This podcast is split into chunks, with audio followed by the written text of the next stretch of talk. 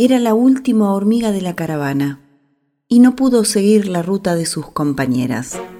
Un terrón de azúcar había resbalado desde lo alto, quebrándose en varios trocitos.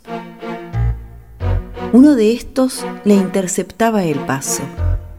Por un instante la hormiga quedó inmóvil sobre el papel color crema. Luego sus patitas delanteras tantearon el terrón. Retrocedió, después se detuvo. Tomando sus patas traseras como casi punto fijo de apoyo, dio una vuelta alrededor de sí misma en el sentido de las agujas del reloj. Solo entonces se acercó de nuevo. Las patas delanteras se estiraron en un primer intento de alzar el azúcar, pero fracasaron. Sin embargo, el rápido movimiento hizo que el terrón quedara mejor situado para la operación de carga. Esta vez la hormiga acometió lateralmente su objetivo, alzó el terrón y lo sostuvo sobre su cabeza. Por un instante pareció vacilar, luego reinició el viaje, con un andar más lento que el que traía.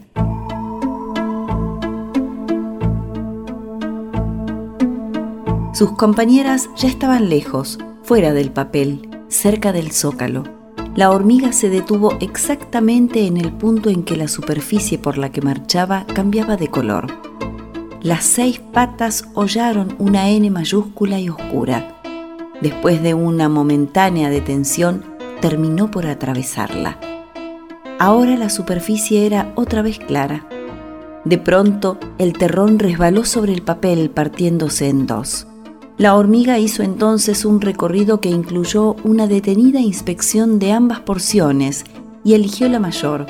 Cargó con ella y avanzó. En la ruta, hasta ese instante libre, apareció una colilla aplastada la bordeó lentamente y cuando reapareció al otro lado del pucho, la superficie se había vuelto nuevamente oscura, porque en ese instante el tránsito de la hormiga tenía lugar sobre una A. Hubo una leve corriente de aire, como si alguien hubiera soplado.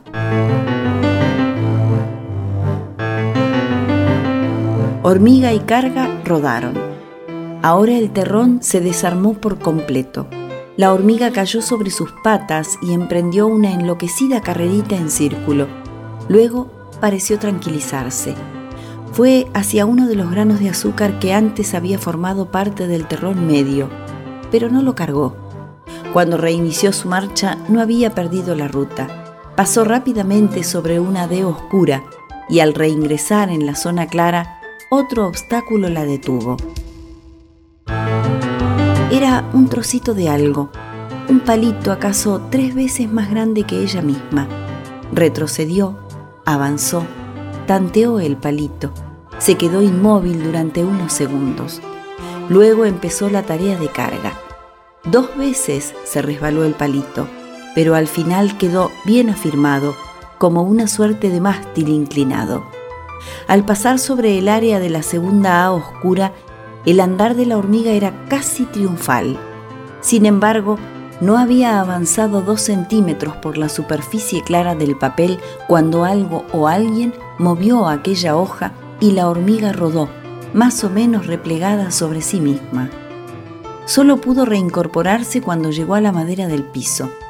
A cinco centímetros estaba el palito.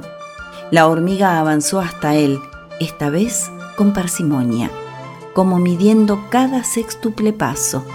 Así todo llegó hasta su objetivo, pero cuando estiraba las patas delanteras, de nuevo corrió el aire y el palito rodó hasta detenerse 10 centímetros más allá, semicaído en una de las rendijas que separaban los tablones del piso.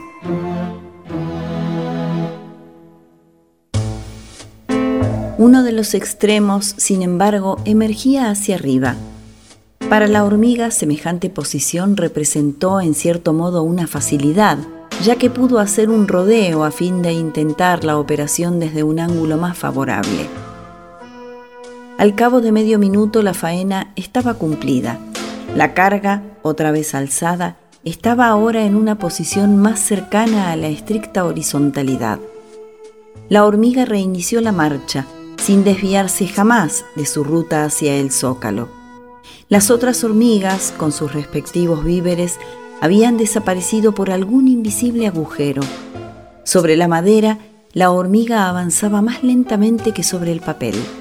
Un nudo, bastante rugoso de la tabla, significó una demora de más de un minuto.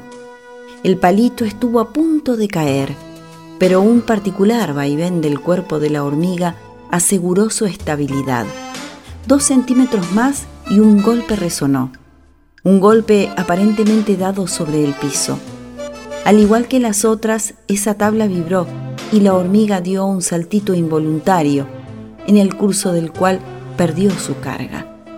El palito quedó atravesado en el tablón contiguo. El trabajo siguiente fue cruzar la hendidura, que en ese punto era bastante profunda. La hormiga se acercó al borde, hizo un leve avance erizado de alertas, pero aún así se precipitó en aquel abismo de centímetro y medio. Le llevó varios segundos rehacerse, escalar el lado opuesto de la hendidura y reaparecer en la superficie del siguiente tablón. Ahí estaba el palito.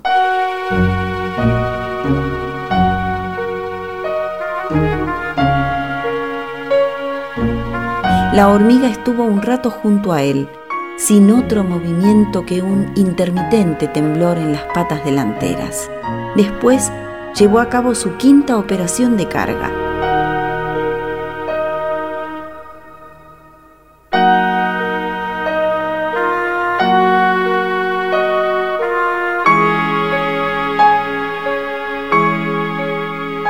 El palito quedó horizontal, aunque algo oblicuo con respecto al cuerpo de la hormiga. Esta hizo un movimiento brusco y entonces la carga quedó mejor acomodada. A medio metro estaba el zócalo. La hormiga avanzó en la antigua dirección, que en ese espacio casualmente se correspondía con la veta.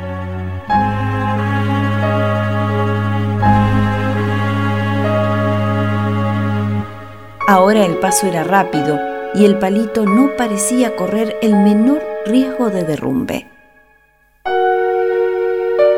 A dos centímetros de su meta, la hormiga se detuvo, de nuevo alertada. Entonces, de lo alto apareció un pulgar, un ancho dedo humano y concienzudamente aplastó carga y hormiga. La hormiga de Mario Benedetti.